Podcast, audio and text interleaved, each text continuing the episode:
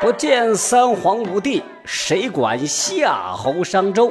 史真相，听不到的好故事。各位好，欢迎收听《史真相》。今儿不说别的，咱们说说这个清宫剧啊。十七世纪四十年代，世界历史上的两大事件几乎是同时发生。在欧洲，不列颠群岛英国爆发了资产阶级革命；而在咱们遥远的东方，八旗铁骑是浩浩荡荡杀入了山海关。对于满清南下的影响，坊间议论纷纷。有人对他抱以肯定态度，有人则怒斥。误我中华三百年。总之啊，众说纷纭，莫衷一是。然而啊，今天我要说啊，有一点是可以肯定的，那就是为咱们中国清宫剧的发展，嗯，打下了坚实的基础。近三十年来，清宫剧是一拍再拍，屡屡登上荧屏。那我就问一下各位听友啊，你们看过清宫剧吗？你喜欢看清宫剧吗？哼。咱们把时间追溯到上世纪九十年代，那个时候，咱们许多老百姓是刚刚有了大彩电，嗯，也是第一次接触到了清宫剧。经典作品有什么呢？戏说乾隆，宰相刘罗锅。戏说乾隆讲的是这个啊，乾隆皇帝微服私访的故事。这个剧啊，就将冒险、英雄、爱情三大元素巧妙结合在一块儿，使观众是印象深刻。宰相刘罗锅讲述的是刘墉的一生，从科举考试到告老还乡，一辈子跟那和珅是斗智斗勇，上演了一段啼笑皆非的故事。然后呢，就是《还珠格格》，康熙微服私访记，铁齿铜牙纪晓岚，同样是掀起了收视狂潮。特别是这《还珠格格》一二部收视率啊，都在百分之五十以上啊，有时最高的时候啊，可以达到百分之六十。每年暑假，湖南卫视几乎都会重播。如果你实在是无聊，又没有更好的电视剧看，可以回味回味，打发打发时间。那我以上提到的电视剧，基本都是戏说呀，啊，呃，离史实非常遥远。就在这时候啊，所谓的正剧来喽，比如康熙王朝、雍正王朝、乾隆王朝就陆续播出了。他们都是以帝王为主角展开剧情，但是你要说它符合事实吧，那真是远远谈不上啊。比如这个康熙王朝里头，孝庄皇太后竟然会说：“我孝庄如何如何。”那大家都知道，孝庄那是死后追封的谥号。对不对？那不可能在生前你就喊那样的话。还有这个康熙跟这苏麻拉姑青梅竹马，甚至还想封她为妃子。可是事实上，这苏麻拉姑是太皇太后的陪嫁丫鬟，长玄爷四十岁，那是一个奶奶级的人，根本不可能和康熙谈什么恋爱。否则，康熙那口味得多重啊！雍正王朝里。雍正是个大劳模，一辈子是忧国忧民，勤勤恳恳，最后积劳成疾，累死在办公桌上。这也有过度美化的嫌疑哦。不过呀，你当电视剧看还是不错的啊。你那个到今天，康啊用两句仍然被许多电视台重播着。进入到一零年代。穿越题材的清宫剧突然就火了起来。在此之前，穿越剧也并不是没有，但故事背景很少发生在清朝。比如这个《寻秦记》，讲的是项少龙和秦始皇的故事。万万没想到啊，秦始皇原来是个冒牌货啊！项羽是项少龙的儿子，焚书坑儒是另有原因。再比如这个穿越时空的爱恋，小丸子与大明皇孙朱允文谈了一场恋爱，怪不得朱允文到现在都不知所踪呢。那原来他穿越到了二十一世纪了。一零年代比较火的穿越剧是《宫锁心玉》呀，《步步惊心》。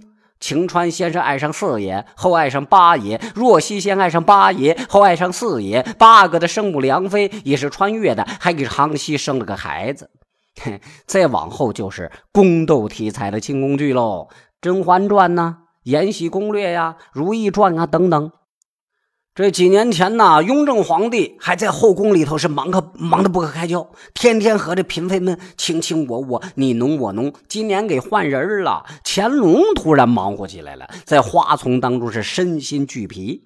说到这儿，这许多人就有疑问了：能火爆三十多年，推陈出新，长盛不衰，清宫剧到底有什么魔力？你想想啊。拍电视剧那为赚钱呢，投资方不傻呀，那愿意花钱拍，看中的就是回报啊。如果收视率是惨不忍睹，市场上也不会有那么多清宫剧了，对不？归根结底，还是咱们老百姓、咱们观众们喜欢看、爱看呗。嗯，咱们说为什么喜欢拍清宫剧？因为啊，康雍乾的特殊性。你看，每次这个清宫剧播出，总会有许多其他朝代的粉丝就抱怨了：怎么不拍拍大唐啊？怎么不拍拍大明啊？怎么不拍拍春秋战国呀？清宫剧虽然名为清宫剧，也不是清朝每个时期都能获得编剧的青睐。担任男主最多的，那还不是我刚才说的康雍乾。啊，康熙、雍正、乾隆，像这个努尔哈赤啊、皇太极呀、顺治啊、嘉庆、道光、咸丰、同治、光绪、溥仪登上屏幕的次数显然要更少一些。之所以如此，在于这三位帝王的特殊性。第一是时间比较近啊。康熙是死于一七二二年，乾隆死于一七九九年，距今只有两三百年。时间越近，能够保存下来的资料就越多，编剧更容易上手啊！呃，而且当时人的这个思想观念、服饰、言谈举止也更容易被今天的观众所接受。第二呢，知名度高啊。那这三个皇帝，那是现在是三个大 IP 啊啊！来百老百姓多多少少都知道点不管是那个正面的康乾盛世，还是负面的文字狱啊、闭关锁国，对吧？啊，第三呢是这三个人所处的这个时代发生的故事多。康熙在位六十一年，有秦鳌拜、平三藩、攻台湾、御驾亲征、雅克萨之战等等这些事儿。雍正在位十三年，经历了九子夺嫡、整治亏空、诛杀年羹尧、摊丁入亩、大义绝密录等等。乾隆呢，执政六十三年，也有十全武功啊，还有宠幸和珅、英使访华等等经历。那这三个时代啊，那是轰轰烈烈、跌宕起伏，都是良好的素材。另外呢，为什么要拍清宫剧？满足大家的好奇心，你想想，皇宫里头那是个什么样的生活？绝大多数老百姓不可能知道。正因为神秘，所以感兴趣啊，想要一探究竟。身为九五之尊的皇帝，有朝一日走出了宫门，会经历哪些离奇的事情，也是大家疑惑的呀。紫禁城。还有一个更加鲜为人知的地方，哼，那就是后宫喽。对此啊，知道的人那就更少喽。说这嘉靖十八年的时候，天理教攻打紫禁城，有两三个武装分子，那就潜逃进了后宫。侍卫们正要搜查，却被一帮太监给拦住了。嗯，您老几位，您不能进，只有像俺们这样的人才可以进。嘿。可见呀，常人啊，在平常的时候啊是没有机会进入后宫的。你想想，都这会儿火烧屁股了，要逮人的时候，你都不能进。那平常你还进进个什么进啊？再说这后宫，那是个什么地界呀？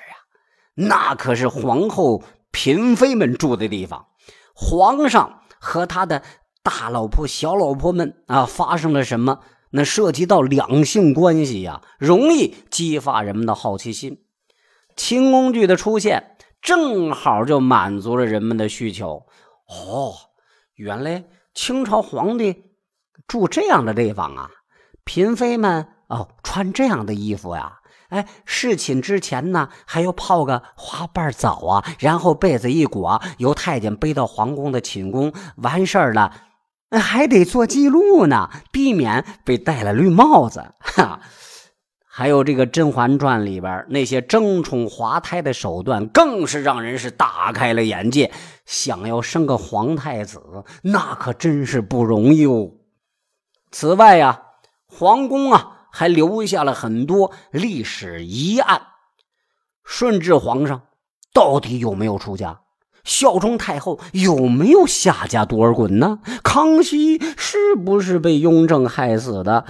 乾隆南巡期间有没有去寻花问柳，导致皇后剪发呢？传说中的香妃到底香不香呢？到底她是哪儿来的何方神圣呢？同治皇帝英年早逝，难道真的是哎得了梅毒了？对于这种种问题，后人也是非常的想了解，但这些呀都属于宫闱秘事，难以定论。清宫剧啊，就完全可以按照自己的逻辑啊，对谜题做出相应的解答。虽然未必客观，但也是一种揭秘呀。那你可以使咱们老百姓啊，观众内心的疑惑得到解决呀。另外说，这里边还体现了一个什么呢？什么问题？就是体现了老百姓的呼声。我这样说，您可能不明白啊。您比如说啊，在这几部电视剧里头啊。就是在这个康熙王朝里头，陈道明扮演的康熙怒斥贪官污吏那一段特别精彩，对吧？您印象非常深刻吧？啊，那有些大臣虽然没有落马，但也是被当场给吓尿了，不对啊，吓哭了啊！还有雍正王朝里头，唐国强扮演的雍正推行新政，受到既得利益的阻挠。他们跪在门口要求皇帝妥协，但雍正毫不畏惧，怒喊道：“你们上的折子，朕一个都不看，一个字也不会批。”宰相刘罗锅、李保田扮演的刘墉和大贪官和珅斗智斗勇，最终是邪不压正。清官取得了胜利。《康熙微服私访记》当中，张国立扮演的康熙是深入民间，感受底层疾苦，将欺压百姓的官僚是绳之以法。虽然是电视剧，虽然讲的是清朝的事儿，但惩治贪污腐败、打击为非作歹、鱼肉人民，你说这些事儿啊，却是古往今来咱们老百姓的共同愿望，对吧？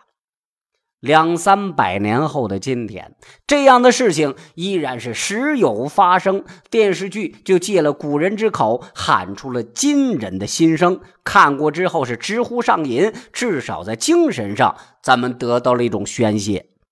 但是啊，你仔细琢磨琢磨，这里边也有问题。比如一个小女孩。被这个官府欺压，跑到京城里卖豆腐脑挣钱告状。这时候恰好被康熙遇到了，于是皇帝写了一个小白条让他交给官府。小女孩不大懂，就问周培公：“这这这玩意儿有有用吗？”周培公说：“全天下没有比这个更管用的喽。冤案的解决不靠制度，不靠法律。”靠的是明君贤相，靠的是统治者的良心发现。有意无意之间，这电视剧就宣扬了一种人治的思想。看多了，容易对青少年产生误导。另外啊，这个清宫剧为什么火爆？还有一个原因就是里边有很多出色的演员。你掐指算来，郑少秋、赵雅芝。张国立、张铁林、王刚、唐国强、焦晃、陈道明、孙俪，出色的演技，个个都是实力派演员，这位清宫剧就增色了不少。焦晃老师是话剧演员啊，但他的演技却得到了广大观众的认可，甚至有人说陈道明演的是康熙，焦晃就是康熙。一个老皇帝晚年的纠结无奈，被他表现的是淋漓尽致啊。陈道明。那也是一位非常了得的演员，不知您还有没有印象啊？康熙王朝当中，当他得知大阿哥曾被噶尔丹俘虏，康熙狠狠就扇了胤禩一巴掌。在原先那剧本里头啊，没有这情节，扇这一巴掌出去，当时演大哥的演员是一脸懵逼呀。那是陈道明自己加上这段的啊，他把那种恨铁不成钢的心理完美的展现出来了。十几年前。纪连海老师在百家讲坛里正说和珅。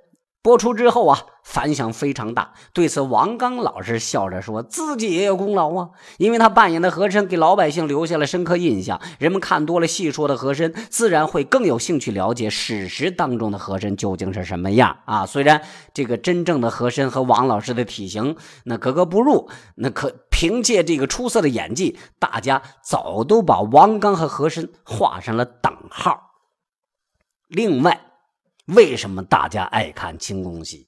因为那时候的这个宫闱，包括这个朝廷里边这些争斗啊，跟现在的职场家庭情感非常的类似。您不信，我仔细说给你听啊。您比如说这个甄嬛，她是甄远道的女儿，她最初参加选秀，那只是抱着试一试的态度。没想到被皇帝看中了，一入宫门深似海啊！从涉世不深的小白兔一路过关斩将，成为后宫的一把手。魏璎珞，她入宫也是阴差阳错呀，但她凭借自己的努力成为了令妃，儿子后来也当了皇上。甄嬛、魏璎珞的升职经历和当今社会的职场有很大相似性啊啊！比如您一新人。刚进入公司，你会接触到挑剔的上级，遇见嫉妒你的竞争者。每当卷入利益漩涡，往往是身不由己，尝尽人间冷暖。比如安陵容、华妃太后、沈眉庄、陈常在，那这么多人物，你在生活当中一定能找到他们的影子。就拿这安陵容来说吧，他的父亲安比怀。是松阳县的县城，和普通百姓比，家庭还算不错。但是你放在后宫里头，那你就显得非常低下，摆不上台面了。啊，每当提及出身背景，安小主他自己就觉得自卑。正因为上面没人呢。为了保护自己，也为了实现野心，他攀龙附凤，成为别人的棋子儿。在日常生活中，安陵容善于用歌声、颜值取悦上级，获得领导信任，又会因为利益背弃自己最初的好朋友，甚至是反目成仇、伺机陷害。那么，在职场当中，你有没有遇到过这样的人呢？啊？正是因为相似，观众才产生共鸣，与这主角同呼吸共命运。许多人都厌恶职场，反感里面的尔虞我诈，可是到头来你又不得不留在职场，因为咱要生存呢啊！房贷、车贷、教育支出、医疗开销，沉重的生活压得人喘不过气来，急需放松心情。那么一些轻工具呀，幽默诙谐。为都市百姓就释放了压力了。你那个《还珠格格》里边，小燕子效仿香妃吸引蝴蝶，没想到引来一群小蜜蜂。再像刘罗锅，大臣们都说麒麟下凡喽，实际上那就是条狗。李卫当官，大部分都是雍正王朝的原班人马。主角徐峥那是自带了喜感。一个个滑稽的情节，使观众忍俊不禁，开怀大笑，心中那些压力自然就获得了缓解。咱们普通老百姓工作之余，那就是爱情家庭呗啊！清宫剧对这些内容有细腻的演绎，让人感觉真实贴近生活。雍正王朝。尽管是一部男人戏，也存在许多爱情故事、家庭纠葛。苏麻拉姑喜欢吴次友，最终却无法如愿。吴次友哪敢跟天子啊抢女人呢？太后让这苏麻拉姑嫁给皇帝，她抗旨不遵，出家修道。宝日龙梅为了报复仇，拒绝大哥的追求，一心想要嫁给康熙。康熙深爱着容妃，却因为太子问题，不得不把她一贬再贬。可是，在容妃死了之后，又下令把看过这个呃呃洗马桶的啊，把看过这个容妃洗马桶的太监是全部殉了葬。蓝琪儿是康熙的掌上明珠，同样因为利益被迫嫁给了噶尔丹。丈夫死后与父皇是渐行渐远，令人唏嘘呀。《孝庄秘史》当中，大玉儿在丈夫皇太极、情人多尔衮、儿子福临之间是进退维谷，纠结万分。《金枝欲孽》《大清后宫》等电视剧讲的就是后宫家庭戏、感情戏，那更是少不了的。但是这个说这么热闹啊，那还是有批评的声音。对于清宫剧的热播，也有许多观众那是不买账的，嗯，把他讥讽为辫子戏。满人南下的时候规定，留发不留头，留头不留发呀。汉人头上的辫子就是一种被征服的象征。清宫剧的泛滥传播了奴性意识。哎，你看那个嫔妃呀、宫女们、太监们，天天喊着奴才、奴婢，面对皇帝大臣们啊，对不对？还还以称这奴才为荣啊。比如李卫和小翠生了娃了啊，取名叫李忠四爷。不光他自己，李家世世代代都要为主子尽忠。雍正听过之后是大喜过望，都有点不好意思了，建议给孩子改名为李忠。还有啊，对历史不了解的人，容易把这清宫剧。